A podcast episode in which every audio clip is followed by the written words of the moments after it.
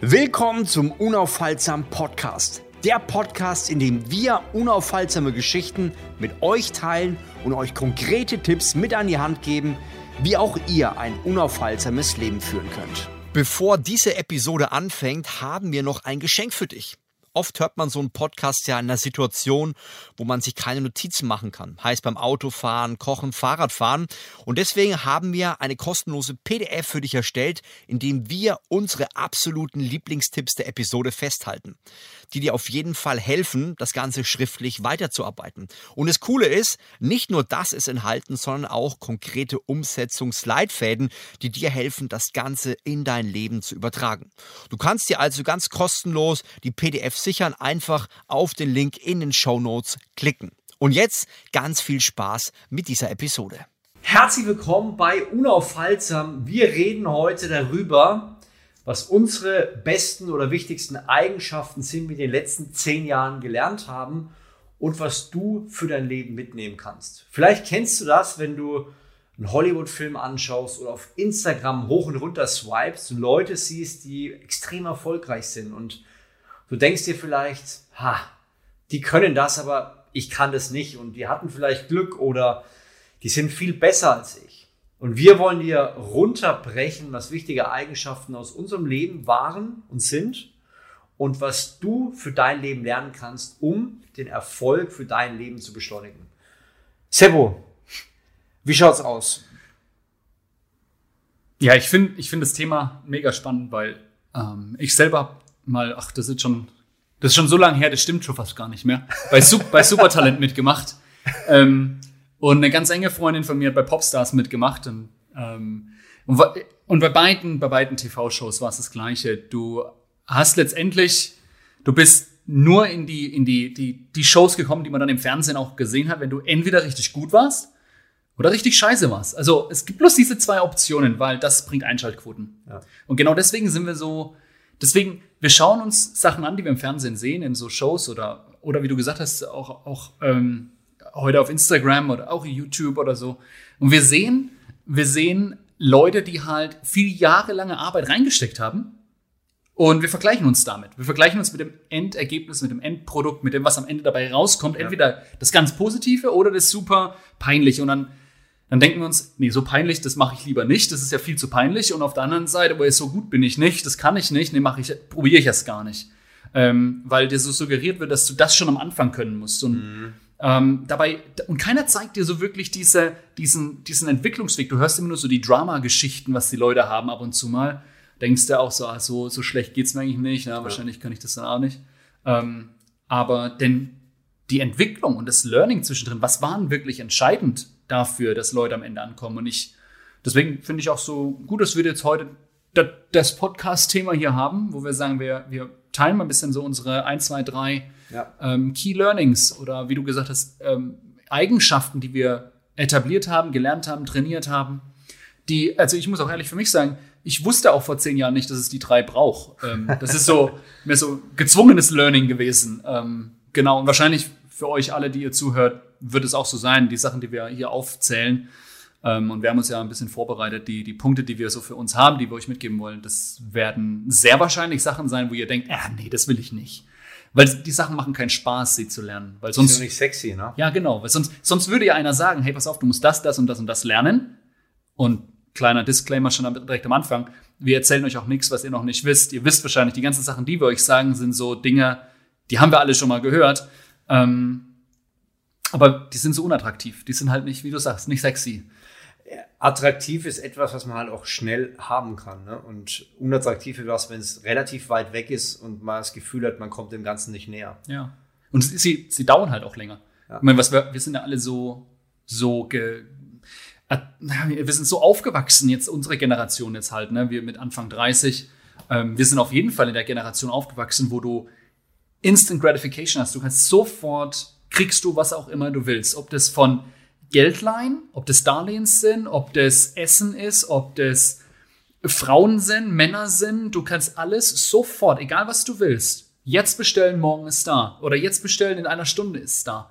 Ähm, und diese, diese Bereitschaft zu haben, was zu lernen, was mal vielleicht länger als eine Woche dauert, mal länger als ein Jahr dauert. Also, äh, allein die Bereitschaft, das war eins meiner Key Learnings auf jeden Fall, diese Geduld zu haben, dass es einen Lernprozess tatsächlich gibt, dass ich den nicht umgehen kann. Ja. Ähm, aber was waren bei dir eins von diesen Key Learnings? Was würdest du Also- sagen? Ganz wichtiger war dieses langfristige Denken. Das hört sich jetzt sehr weise an, aber eigentlich war ich immer das Gegenteil. Ich war sehr ungeduldig. Also sowohl mit dem Fitness, da wollte ich ein paar Wochen trainieren und dann habe ich mein Ergebnis und schau. Oder auch beim Thema, ja, So bin ich heute noch. Bei, voll- beim, Thema, beim Thema Fitness oder bei Ernährung. Diät ist ja auch so, Genau. der Klassiker. Ne? Da will ja jeder sofort die Ergebnisse und äh, ja, dann, wenn es aber nicht klappt, dann will man am liebsten jetzt mal eine Ausnahme machen und dann nächstes Mal wieder verzichten. Und ich glaube, das ist was, was sich bei mir überall durchgezogen hat. Ich habe früher schnell und hektisch vers- versucht, reich zu werden. Ich habe Sportwetten, Roulette gemacht, alles, wo, wo der schnelle Erfolg versprochen wird. Ich habe an der Börse gehandelt, aber nicht mit einem, nicht mit dem normalen, sondern mit dem Hebel 100. Weißt du, was bedeutet Hebel 100? Du hast 1000 Euro zur Verfügung und es gibt die Bank dir äh, 99.000 und dann kannst du mit 100.000 Euro handeln. Und was machst du, wenn du verlierst? Dann hast du sofort 1000 Euro weg. Und dann, dann wird es drunter zugemacht. Also du hast 1000 Euro und wenn es aber, dann, dann reichen minimale Bewegungen und dann hast du immer dein Geld verdoppelt oder es ist weg. Also es ist so, so ein paar Sekunden, das ist so Hebel 100. Ja. Und ich wollte, und da war einer, ähm, ich kann mich noch erinnern, ein Banker dann gesagt, ja, wir haben mit Hebel 10 arbeiten. Wir dachten mir, das ist ja langweilig, was willst du mit Hebel 10? Und äh, ich war eigentlich immer einer, der sehr, sehr ungeduldig war. Ich wollte schnelle, hektische Erfolge. Ja. Und wenn ich jetzt die letzten zehn Jahre meines Lebens anschaue, dann wirkt es für viele Leute, glaube ich, sehr stetig. Ähm, Aber ich war eigentlich auch da immer wieder so am Ausbrechen. Aber wo, wo ich letztendlich den Erfolg sehe in meinem Leben war wirklich dranbleiben. Also was machen und das als langweilig akzeptieren und trotzdem weitermachen. Ja, weil wir sind ja, vom Typ her sind wir ja ähnlich. Wir sind I-Typen und I-Typen wollen immer Initiative-Typen wollen immer schnell neue Reize, es muss sich gut anfühlen und das war bei mir äh, nicht so oft der Fall, aber als ich verstanden habe, Langweile ist in Ordnung, weil Langweile bringt Erfolg und bringt Fortschritt, da ist es dann plötzlich gelaufen. Wie schaut es bei dir aus? Hast Ich, du auch eine ja, ich finde es finde es mega spannend, weil eigentlich haben wir das erste, was wir auf, wir haben beide, wir haben unterschiedliche Punkte als erstes genannt, aber eigentlich laufen die auf genau das Gleiche hinaus. Bei mir, ich habe gesagt, mein erster, mein erster Punkt, wie ich vorhin schon gesagt habe, ist Geduld.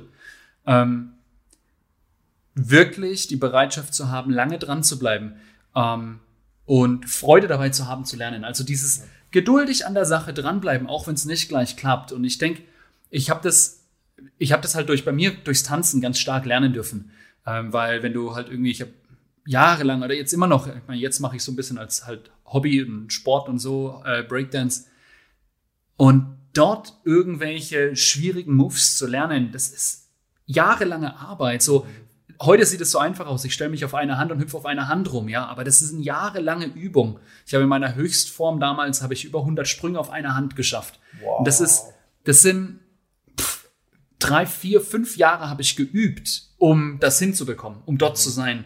Und halt angefangen mit einem Handstand und so diese Geduld zu haben, ganz langsam dran zu bleiben und mit so ein bisschen, ähm, wie sagt man so, in sich verlieben in das Training, nicht in das Ergebnis, sondern Freude am Training zu haben, Freude daran zu haben, ja, so dies zu schwitzen, dran zu sein. Das, das tut ab und zu mal weh, wenn du hinfällst, aber einfach dabei Freude zu haben und nicht so mehr den Prozess zu lieben als das Ergebnis. Das ist dein zweites. Das, nee, das ist das Erste. Das Erste, Ja. ja. Also diese Geduld, so würde ich sagen. Die Geduld ist das, was ich gebraucht habe, was ich lernen musste, weil die hatte ich natürlich auch nicht als, als Man muss aber auch sagen, dass, ich meine, wir sind jetzt Mitte 30. Ich runde dich ein bisschen auf, mich ein bisschen ab. zusammen sind wir Mitte 30. Dann sind wir Mitte 30. Und ich meine, wir reden vor zehn Jahren, da waren wir Mitte 20 Ja. oder Anfang 20 und da war halt auch ein starker Geltungsdrang, muss man auch ganz klar sagen. Ja. Wir sind in einer, in einer Phase, wo wir sehr stark performen wollten. Wir wollten das andere Geschlecht bezuzeln. Und da ist man auch in einer Phase, wo man dann, finde ich, mit 30 nicht mehr so stark ist. Man ist verheiratet, also in unserem Fall, wir haben Kinder und dann ist es nicht mehr ganz so, so wild. Man, man wird weiser, man überdenkt viele Sachen. ja. Genau. Wie würdest du deinen zweiten Punkt nennen? Für mich, mh, das ist tatsächlich ähm, so counterintuitive bisschen, weil was, was man ganz oft hört, und ich fand das früher natürlich cool, früher habe ich das wahrscheinlich auch mehr gemacht. Ja. Nee, habe ich definitiv mehr gemacht, war dieses Fake it till you make it.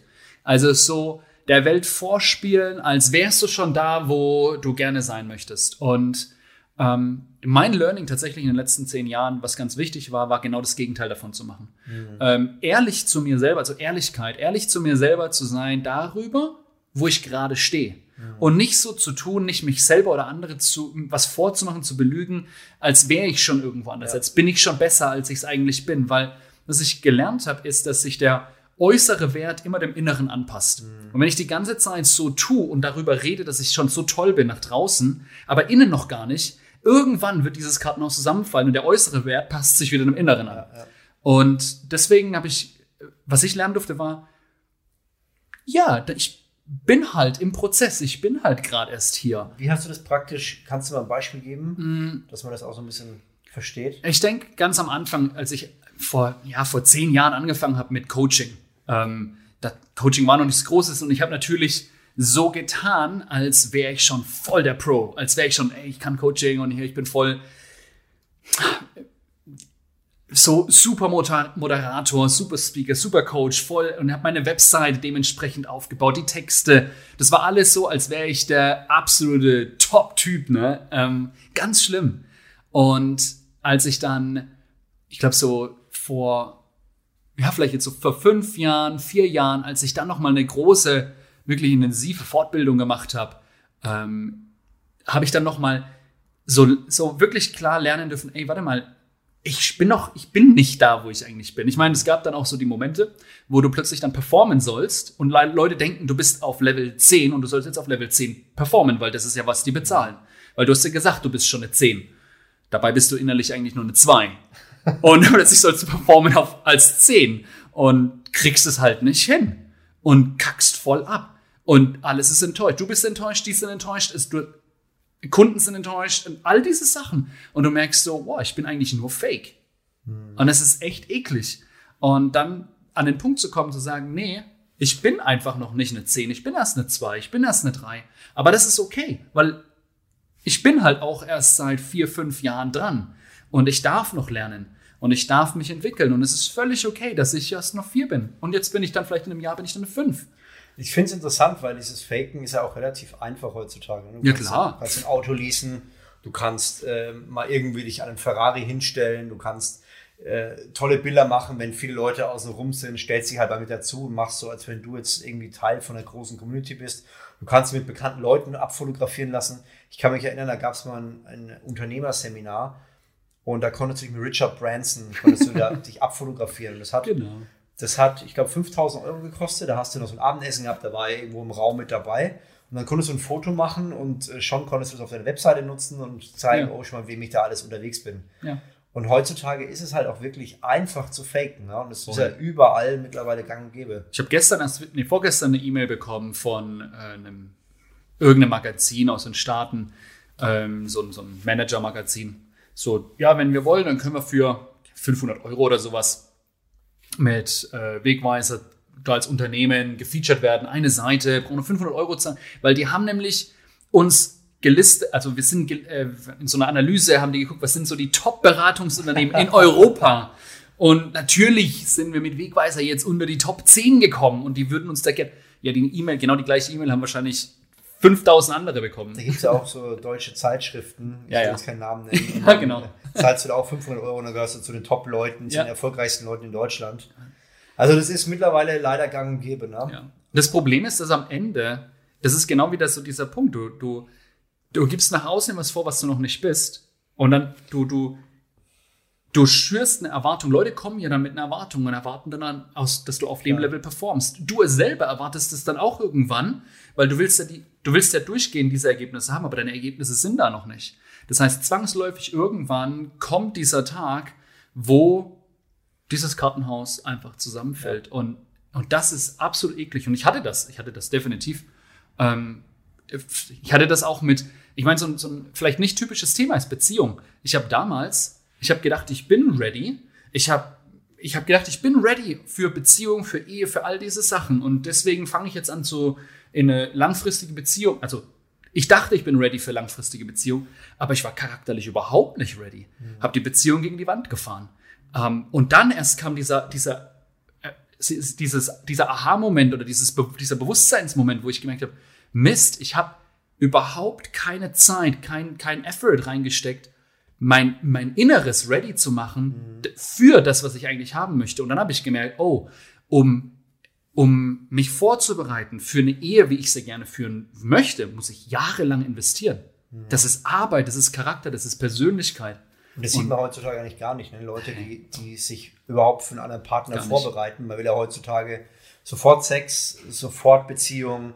Und wenn man Single ist, hält man das ja auch nicht aus. Man will schnell wieder vergeben sein. Erstens, weil dann die Ex- Ex-Frau oder Ex-Person denkt, wow, der kann das. Aber andererseits merkt man auch, alleine sein ist unangenehm. Ne? Ja, du, es wird ja auch so suggeriert, dass du nicht alleine sein darfst. Wenn du Single bist, dann bist du, dann ist irgendwas falsch mit dir. Oder du musst irgendwie schon, Anfang 20 musst du plötzlich in Beziehung sein. Irgendwie gehört es jetzt dazu. Als wenn das plötzlich so, keine Ahnung, musste halt. Irgendwie mit 18 musst du einen Führerschein haben, mit dann 20 musst du irgendwie feste Beziehung haben. Oder du musst halt rumpoppen wie blöd oder sowas. Also, das sind lauter so, so Dinge, die wir gesellschaftlich irgendwie so suggeriert bekommen. Und wir hinterfragen das auch gar nicht. Erst dann, wenn es plötzlich, ja, wenn du auf die Schnauze fällst, dann, dann merkst du, warte mal, warum passiert denn das so? Und dann, für mich war es, ich habe festgestellt, ne, ich habe nie gelernt, treu zu sein. Langfristig treu zu sein. Ich habe, ich hätte nicht sagen können zu jemand anderem, ob jetzt für Business-Kontext, ob äh, so als, als Businesspartner oder als wirklich in der Beziehung zu einer Frau, ich hätte, ich hätte nicht sagen können, ja, du kannst mir vertrauen. Guck mein Leben an. Du, du siehst meine Entscheidung, du kannst mir vertrauen, dass du mit mir ein Leben aufbauen kannst. Ob das jetzt im beruflichen oder im, im privaten Umfeld ist. Ich habe das nicht gelernt. Wie würdest du das beschreiben, diese eine Eigenschaft, die dir gefehlt hat? Die wichtig war in den letzten zehn Jahren? Ja, auf jeden Fall Ehrlichkeit. Also diese, Ehrlichkeit. wirklich, der, der zweite Punkt, ähm, der erste Punkt war, war für mich war Geduld. So bereit sein, in dem Moment, wo ich ehrlich bin, wo ich sage, okay, ich bin noch nicht ready. Dann zu sagen, okay, ich bin ehrlich mit mir, ich bin halt einfach gerade eine 2, charakterlich irgendwie vielleicht eine minus 3 oder so. Ja. Und das jetzt fange ich aber an daran zu arbeiten, damit ich irgendwann mal vielleicht eine 10 werde. Ich bin noch keine 10, aber ich bin nicht mehr eine minus 3. Ähm, und die Geduld zu haben, dass das auch Zeit, Zeit in Anspruch nehmen darf. Wir sagen immer so leichtfertig, dass ähm, Dinge, die es wert sind, zu haben, auch einen Preis kosten. Aber dann sind wir oft nicht bereit, diesen Preis auch zu zahlen. Und dann kostet es halt, wenn ich mir überlege, von dem Moment ab, wo ich gemerkt habe, oh, ich bin nicht ready für Ehe, für, für eine wirklich langfristige Beziehung. Das hat dann knapp sechs Jahre gedauert, bis ich ready war.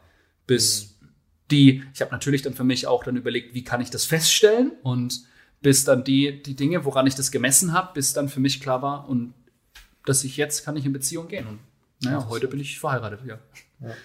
Interessant. Also ein Punkt, der mir noch einfällt, so eine, ein großes Learning in den letzten zehn Jahren war auf alle Fälle mit Leuten zusammenarbeiten, die man feiert. Ja. Bei mir war es manchmal so, und da habe ich viele Fehlentscheidungen getroffen. Ich habe mit Leuten gearbeitet, die im Nachhinein, habe ich festgestellt, die auch gefaked haben. Fake it until you make it. Und die, die ich eigentlich gar nicht gefeiert habe, aber ich habe gehofft, dass sie mir das Ergebnis bringen, von dem sie reden. Und dann habe ich gesagt, ich habe zwar keinen Bock mit der Person, aber ich mache jetzt mal die Augen zu und irgendwie hoffe ich mal, dass das Ergebnis dann trotzdem kommt. Und äh, wie es dann wirklich war, ich habe mit den Personen zusammengearbeitet und es war einfach nur Kraut und Rüben. Und äh, teilweise sind wir beim Anwalt gelandet, weil die Person unehrlich war und äh, dann Geld verlangt hat. Und es war echt grausam. Also einer der wichtigsten Learnings, die ich wirklich mitgeben kann, ist, sucht euch Leute raus, mit denen ihr wirklich klarkommt, die ihr feiert und nicht nur reinholt, weil die Ergebnisse passen oder die nach außen gute Ergebnisse zeigen. Also das hat mich wirklich zum Teil sehr, sehr, sehr viel Geld gekostet und auch ganz viele Jahre nach hinten geworfen. Ja, ja ich sag in, in ich, bring, ich, bring, ich versuche immer so ganz total anschauliche Beispiele zu bringen. Ähm, deswegen, wenn du dafür, ne, dieses Umfeld, wenn du, wenn du merkst, also stell dir vor, du, du, äh, du umgibst dich einfach mit ganz viel Scheiße, dann wirst du irgendwann anfangen zu stinken. Also das ist völlig klar. Ich habe das ja erlebt beim, beim Messebau. Also du hast Leute um dich Oh rum, ja. die alle Alkoholiker sind, ja, und dann guckst du jeden Tag hin und denkst, dir, wie können die nur, wie können die nur, und nach ein paar Wochen fängst du auch an, hast mittags ein Bier in der Hand Mhm. und denkst, wie kann das sein? Aber dein Umfeld beeinflusst dich und die Leute, die um dich rum sind, also Leute sehnen sich ja heutzutage, das ist jetzt nicht erst seit gestern diese Info, die fünf Leute, mit denen du am meisten Zeit verbringst, kennst du ja diesen Satz, ja, klar. Äh, beeinflussen dein Leben. Und ich habe so das Gefühl, Leute versuchen auf Biegen und Brechen so ihre alten Freunde wegzudrücken und sagen, okay, ich hole mir neue Freunde, die auch Gas geben wollen, dann verändert sich mein Leben. Es ist aber entscheidend, welche Art von Leute du in deinem Umfeld hast, ja. Und ich habe festgestellt, dass, dass, dass die Ergebnisse sekundär sind. Wichtig ist, dass die Person wirklich passt, wo du 100% sagen kannst, die Person feiere ich, mit der kann ich was machen. Und dann ergeben sich auch Situationen, wo du gar nicht für möglich gehalten hast. Ne? Mhm. Auch wir, ich meine, wir haben jetzt auch eine Vorbereitungszeit gehabt, wir kennen uns ganz viele Jahre jetzt schon, ich glaube zehn Jahre oder so. Ja. Und haben jetzt äh, letzten zwei Jahren gesagt, dass wir zusammenarbeiten wollen. Und da war halt eine gesunde Grundbasis. Und da gab es andere Leute, wo gar keine Basis war. Und wir so, okay, wir arbeiten jetzt zusammen. Okay, in zwei Wochen bringen wir das und das raus. Und das war einfach total ungesund. Und so schnell wie wir zusammenkamen, so schnell sind wir wieder auseinandergegangen. Ja. Was ist dein, hast du noch einen Punkt, einen dritten? Ja. Ähm, ich würde sagen, neben Geduld und Ehrlichkeit war dann der Punkt Hingabe bei mir. Ähm, ich finde Hingabe, ich meine, Hingabe drückt es total aus. Das ist die korrekte Übersetzung, aber das im Englischen ist Commitment. Äh, das Commitment zu haben, die Hingabe, so ähm, der Titel von deinem Buch All In drückt es mhm. aus. Weißt du, vollkommen mich dem Ergebnis verschrieben haben, vollkommen mich der Sache verschrieben zu haben, auch wenn ich da noch nicht bin. Mhm. Aber diese Entscheidung zu treffen, das ist das Ergebnis, was ich hervorbringe, das ist äh, die Freundschaft, die ich leben möchte, oder das ist die Ehe, die ich haben möchte, und dann nicht aufzuhören, bis dieses Ergebnis sich eingestellt hat. Hast du ein Beispiel aus deinem Leben, wo du sagst, das ähm, trifft eigentlich ganz gut? Ich ob das jetzt, also eine. Breakdance ist ja. Breakdance wäre eine Sache, das sind verschiedene. Ich meine, manche Sachen, da trainierst du einfach eine Weile.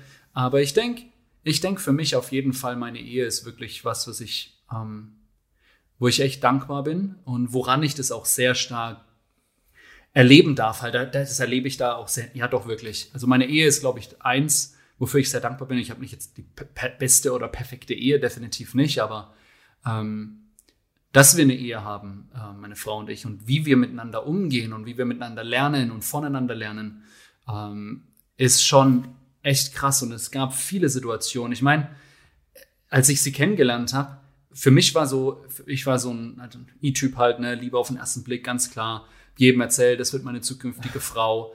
Ähm, alle Leute haben nur den Kopf geschüttelt. Sie konnte sich das in, am Anfang auch noch nicht vorstellen. Sie wusste, es nicht Sie wusste das auch noch nicht. und es hat dann auch eine Weile gedauert, äh, bis wir dann angefangen haben zu daten und uns kennenzulernen. Und, ähm, und es war, ich meine, sie hat in Singapur gelebt. Das waren zwölf Stunden Flugzeit. Und, und ich musste die Entscheidung, das war, damals habe ich das gar nicht, das, ich meine, das ist jetzt acht Jahre her. Das war nicht so bewusst, aber es war sofort eine Entscheidung, alles oder nichts. Mhm. Entweder bin ich bereit, den Preis zu zahlen, den ich zahlen muss, um, um, um sie wirklich als meine Frau irgendwann zu haben, um diese Ehe zu haben, um diese Zukunft mit ihr zusammen zu gestalten? Oder ich zahle den nicht. Wie würdest du sagen, hat, hat die, schaut diese Hingabe in Bezug auf Ehe bei dir aus? Kannst du das beschreiben? Boah. Ähm, ich meine, die, die Anfänge kennt wahrscheinlich jeder. Wenn du so frisch verliebt bist, dann hast du viel Hingabe, dann telefonierst du stundenlang. Das lässt dann irgendwann mal nach. Wie würdest du das? Es gibt so ein, also vielleicht kennt der ein oder andere diese fünf Sprachen der Liebe. Und meine Frau und ich sind genau entgegengesetzt. Also meine Liebessprache ist äh, äh, Quality Time, also exklusive Zeit zu zweit. Das ist meine Liebessprache Nummer eins. Das ist bei meiner Frau das letzte. Ihre, ihre erste ist Acts of Service, also äh, anderen, also anderen etwas Gutes tun, etwas für sie tun. Das ist bei mir das letzte. Also wir sind genau entgegengesetzt. Ähm, das Einzige, was wir gleich haben, ist Nummer zwei, ist Physical Touch, also Berührung. Mhm. Was am Anfang, als wir gesagt haben, wir wollen auf Sex verzichten, bis wir verheiratet sind, äh, war es natürlich anstrengend. ähm, Lang und, nicht an. ähm, aber was halt, was krass war, war, ich durfte lernen, dass Acts of Service meine Liebessprache für meine Frau wird, weil ich sie ja lieben möchte. Und das ist ja. die Sprache, die sie spricht. Also fange ich an, ähm, meine Liebe in der Sprache auszudrücken, die sie spricht. Mhm. Ähm, weil das war in Fernbeziehungen natürlich super schwer. Weil ich wollte natürlich ganz viel Zeit am, äh, über Skype verbringen, damals noch nicht Zoom, aber ganz viel Skypen und für sie war das dann super anstrengend. Und für mich zu verstehen, dass ich, dass ich, ich kann, ich kann das jetzt nicht so machen. Das funktioniert nicht. Wenn ich sie lieben möchte, wenn ich mich, wenn ich ihr hingegeben leben möchte, dann kann ich nicht erwarten, dass sie eine andere Sprache spricht. Ich möchte ja mit ihr zusammen sein. Ja. Also muss ich anfangen, ihre Sprache zu sprechen. Ähm, und das auch ganz, ich meine, da können wir sogar ganz, ganz äh, greifbar ist halt auch, ich musste Englisch lernen. Das ist noch so ein anderes Ding für sie oder für die Beziehung, dass es funktioniert. Und ich meine, bei dir war es ja Englisch lernen, es war an einen anderen Ort ziehen. Ja klar, nach Singapur ziehen, ja. Eine andere Sprache sprechen, also nicht die Sprache, sondern ähm, etwas zu machen, was gar nicht deinem Sein entspricht, sondern mhm. ja, dich anzupassen, weil die andere Person wichtiger ist als ja. als du dir in dem Moment. Ne? Ja, und das ist ja eine, eine, andere Kultur auch. Also ja. nach Singapur zu ziehen ist jetzt nicht nur, ich meine, das Gute ist, ist Englisch als Landessprache. Das war in Anführungszeichen dann einfach sozusagen. Aber es ist eine andere, komplett andere Kultur. Mhm. Es war sehr westlich geprägt, aber es ist, Asia, es ist Asien. Das ist halt Südostasien. Es ist einfach anders. Und dort mich in die Kultur, die Menschen, in die Menschen und das Leben dort zu verlieben und mich dort wohlzufühlen. Ich meine, das ist Hingabe, weil du gibst einfach nicht auf. Als ich meine, ganz praktisches Beispiel wäre, als ich meine Eltern, äh, meine Eltern, äh, ihre Eltern, meine Schwiegereltern das erste Mal gefragt habe, ob ich ihre Tochter heiraten darf, haben sie nein gesagt. War halt nö. Und in dem Fall kann man halt alles hinschmeißen, aufgeben und sagen, okay, ja, dann halt nicht, aber äh, das ist nicht das Commitment. Mein Commitment war, okay, dann möchte ich gern wissen, was ich denn verändern muss. Mhm. Und dann habe ich die Dinge verändert und ähm, habe gearbeitet und habe es hingekriegt und durfte dann, habe dann das Blessing bekommen und heute sind wir verheiratet. Und Commitment war absolut, Hingabe war, war der dritte Key für mich in den letzten zehn ja, Jahren. Schöne Bilder. Ja, danke. Was war es bei dir? Also der letzte entscheidende, würde ich sagen, war das Thema Mindset. Also es kennt wahrscheinlich jeder in der Situation. Ich glaube, je erfolgreicher eine Person ist, desto wichtiger ist auch das Mindset, beziehungsweise je erfolgreicher du werden willst, desto wichtiger ist das Mindset.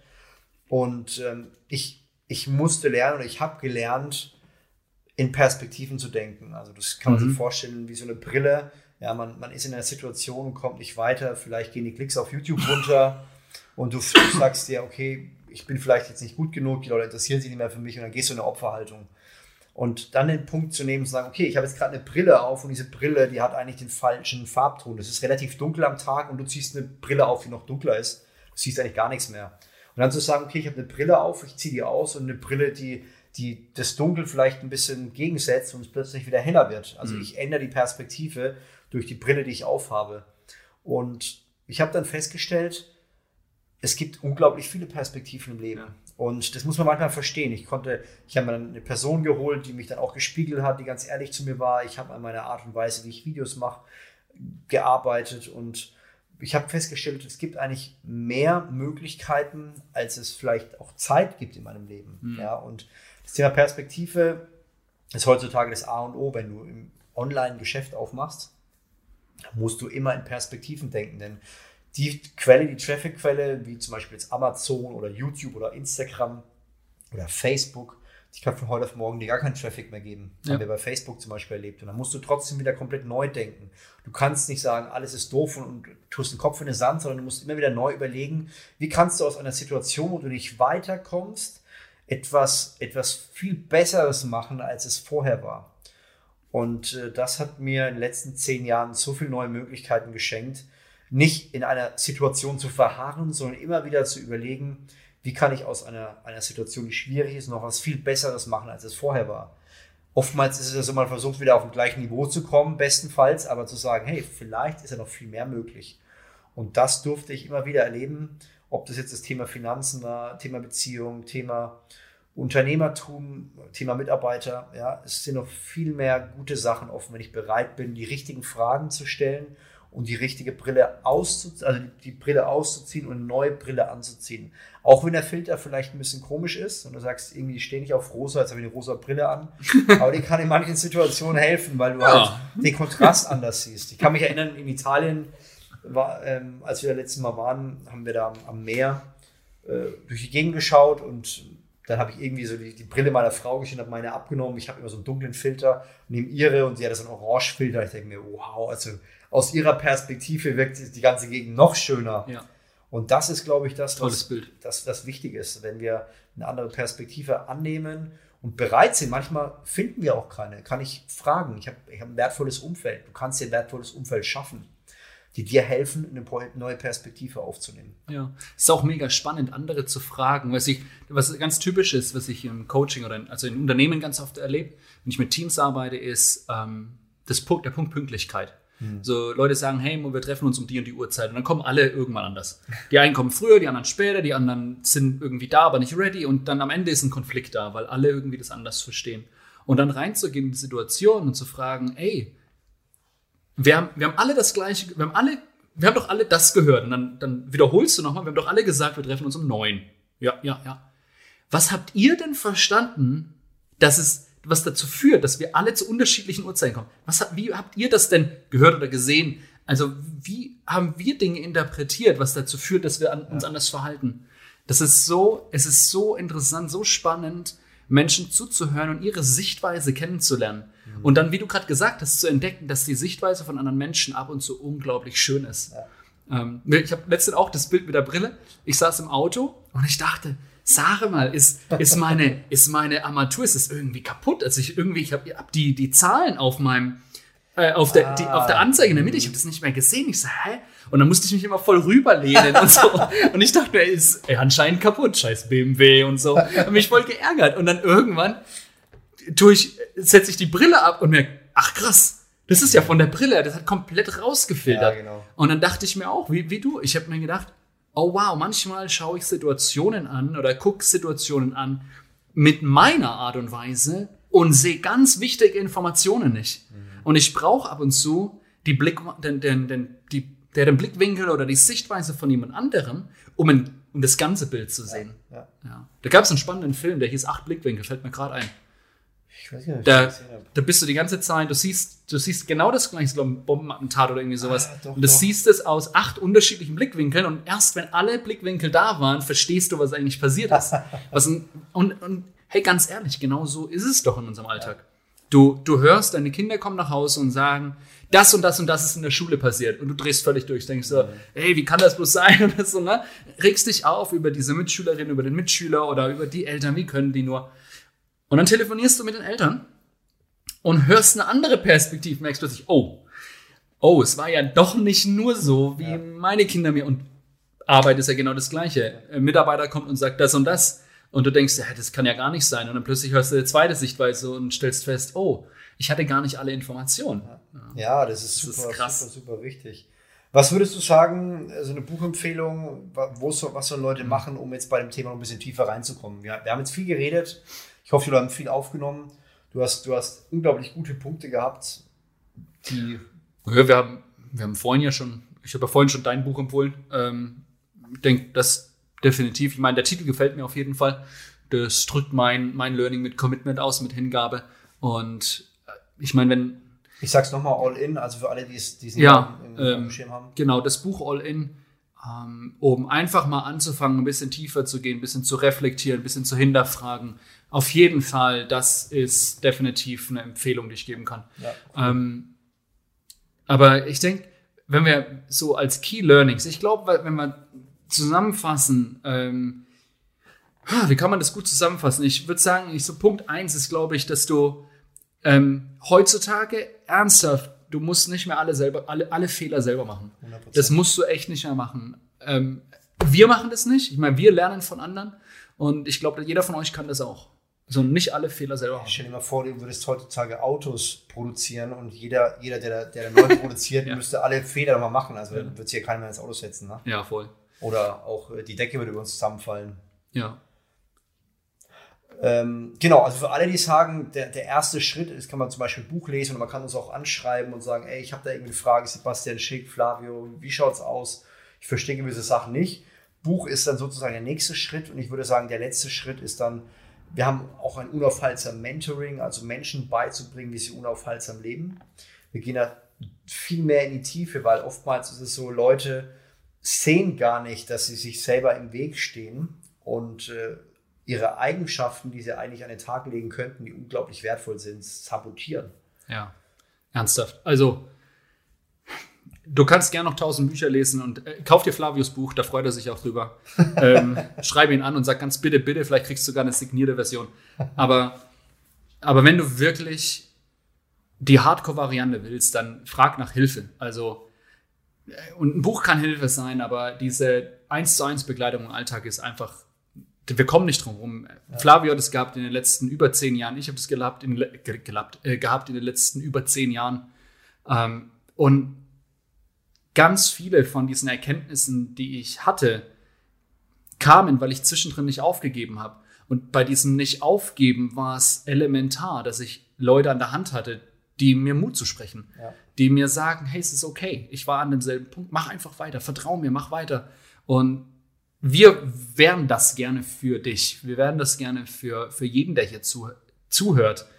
Ähm, jemand, wir wären gern die Person, die euch Mut zusprechen kann, auch viel individueller für, für euren Alltag. Und genau deswegen haben wir das unaufhaltsame Mentoring gemacht. Genau, ich würde sagen, also man sieht es ja auch bei Michael Jordan, ich weiß nicht, wer von euch die, die Doku gesehen hat, er hat ja auch einen Michael Jordan, der der beste Basketballer aller Zeiten war, der hatte seine Mentoren, weil er, er hat was ganz Interessantes festgestellt, hat gesagt, jeder, jeden kleinen Erfolg, den er hatte, war, war immer so ein, so ein Punkt, wo er sagt, okay, jetzt passt's aber sich dann wieder aufzuraffen, ein, aus, aus dem alten Erfolg einen neuen Erfolg zu machen, wird immer anstrengender, weil du dich daran gewöhnst, du bist erfolgsverwöhnt und willst ja gar nicht mehr so weit aus deinem, aus deinem Kasten raus, aus, deinem, aus deiner Komfortzone. Und er wusste, er braucht externe Leute, um alles rauszuholen.